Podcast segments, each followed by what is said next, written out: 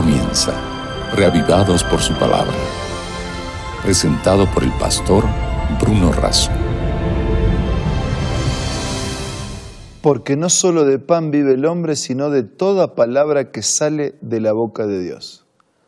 Reavivados por su palabra es un encuentro diario para meditar, para reflexionar sobre las Sagradas Escrituras.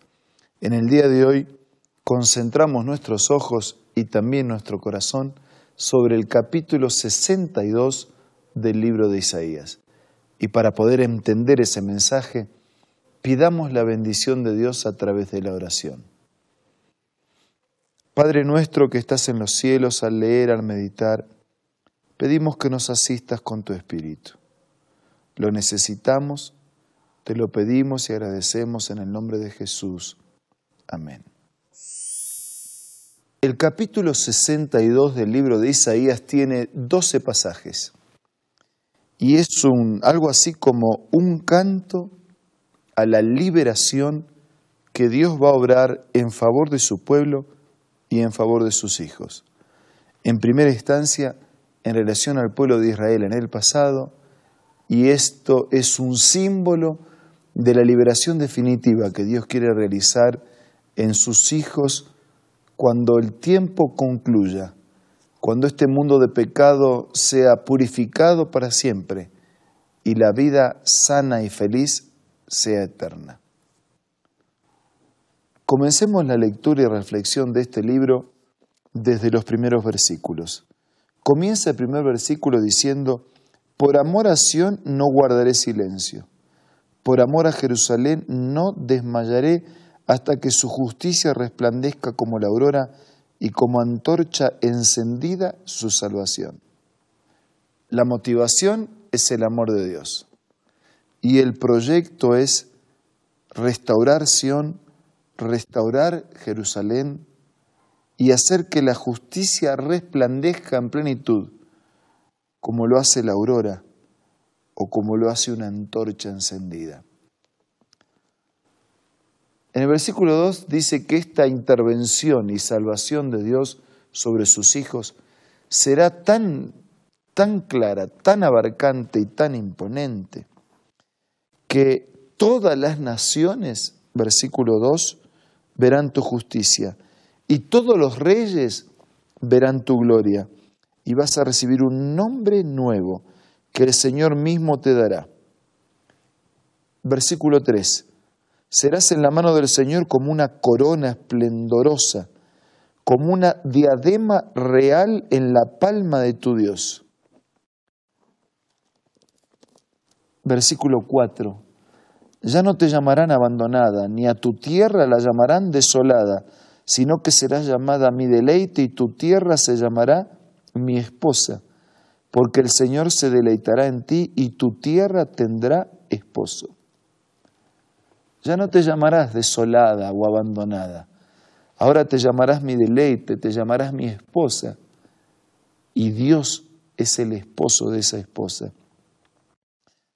Versículo 5. Como un joven que se casa con una doncella, así el que te edifica se casará contigo como un novio que se regocija por su novia, así tu Dios se regocijará por ti. Versículo 6. Jerusalén, sobre tus muros he puesto centinelas que nunca callarán ni de día ni de noche. Ustedes los que invocan al Señor no se den descanso, ni tampoco le dejen descansar hasta que establezca a Jerusalén y la convierta en la alabanza de la tierra. Versículo 8. Por su mano derecha, por su brazo poderoso, ha jurado el Señor, nunca más daré a tus enemigos tu grano como alimento, ni se beberá gente extranjera el vino nuevo por el cual trabajaste. Tantas veces el pueblo de Israel fue sometido por su propia incredulidad e independencia, por su actuar equivocado y personal, alejado de Dios, se sometió a la esclavitud de pueblos vecinos.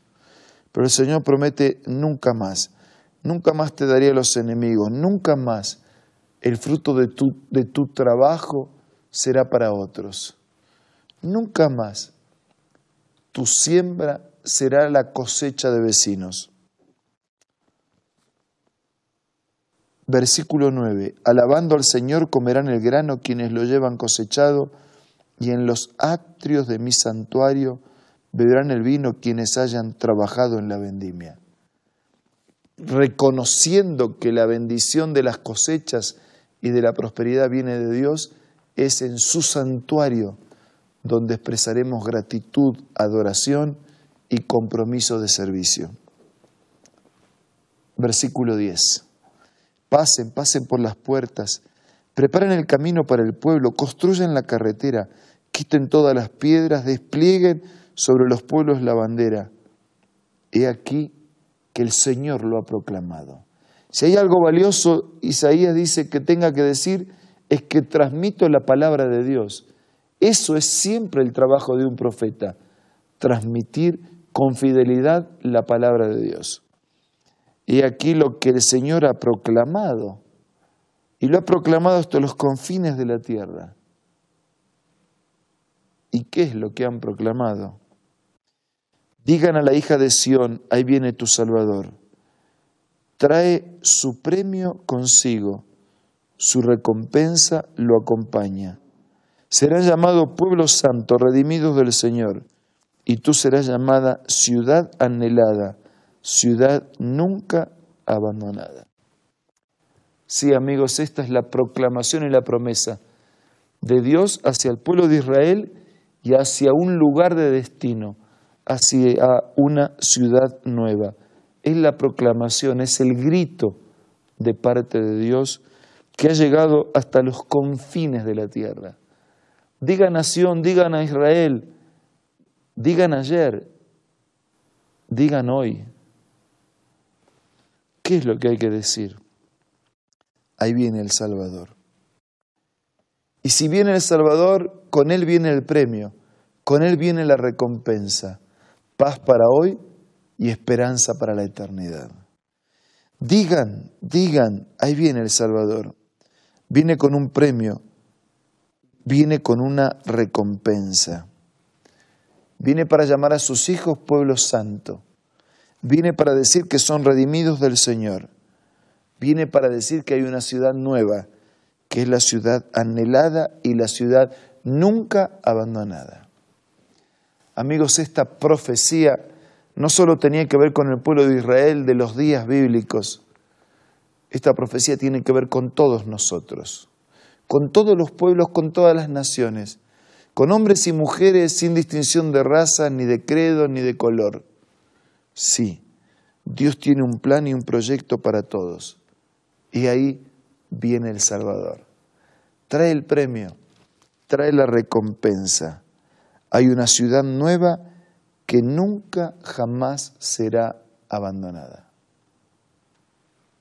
Y si la invitación viene de Dios y la ciudad es también la obra de Dios en favor de sus hijos, me pregunto, ¿estamos listos para aceptar el ofrecimiento de la gracia y de la misericordia del Señor? Estamos listos para entender todo y cuánto hay en juego. ¿Cuánto nos jugamos por aceptar o por rechazar, por incorporar o por desestimar, por ser comprometido o indiferente? Este no es tiempo de indiferencia, este es tiempo de compromiso. Este no es tiempo de distancias, este es tiempo de cercanía.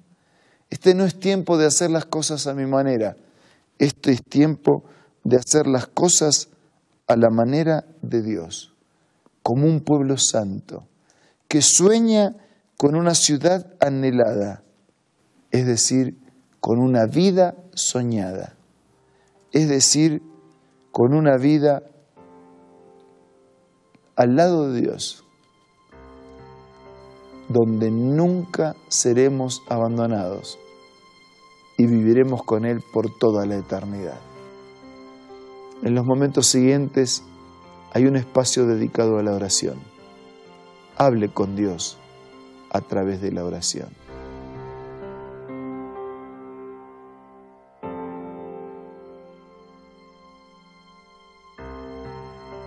Padre nuestro que estás en los cielos, Gracias por este ofrecimiento maravilloso de salvación. Gracias porque el Salvador viene y porque Él trae premio, trae recompensa, trae sentido y trae significado a la vida. Ayúdanos a incorporar tu mensaje, a creerlo, a vivirlo, a transmitirlo. Nada merecemos, pero agradecidos, te pido todo en el nombre de Jesús.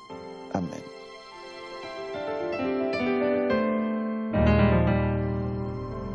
Muchas gracias por su compañía en este día.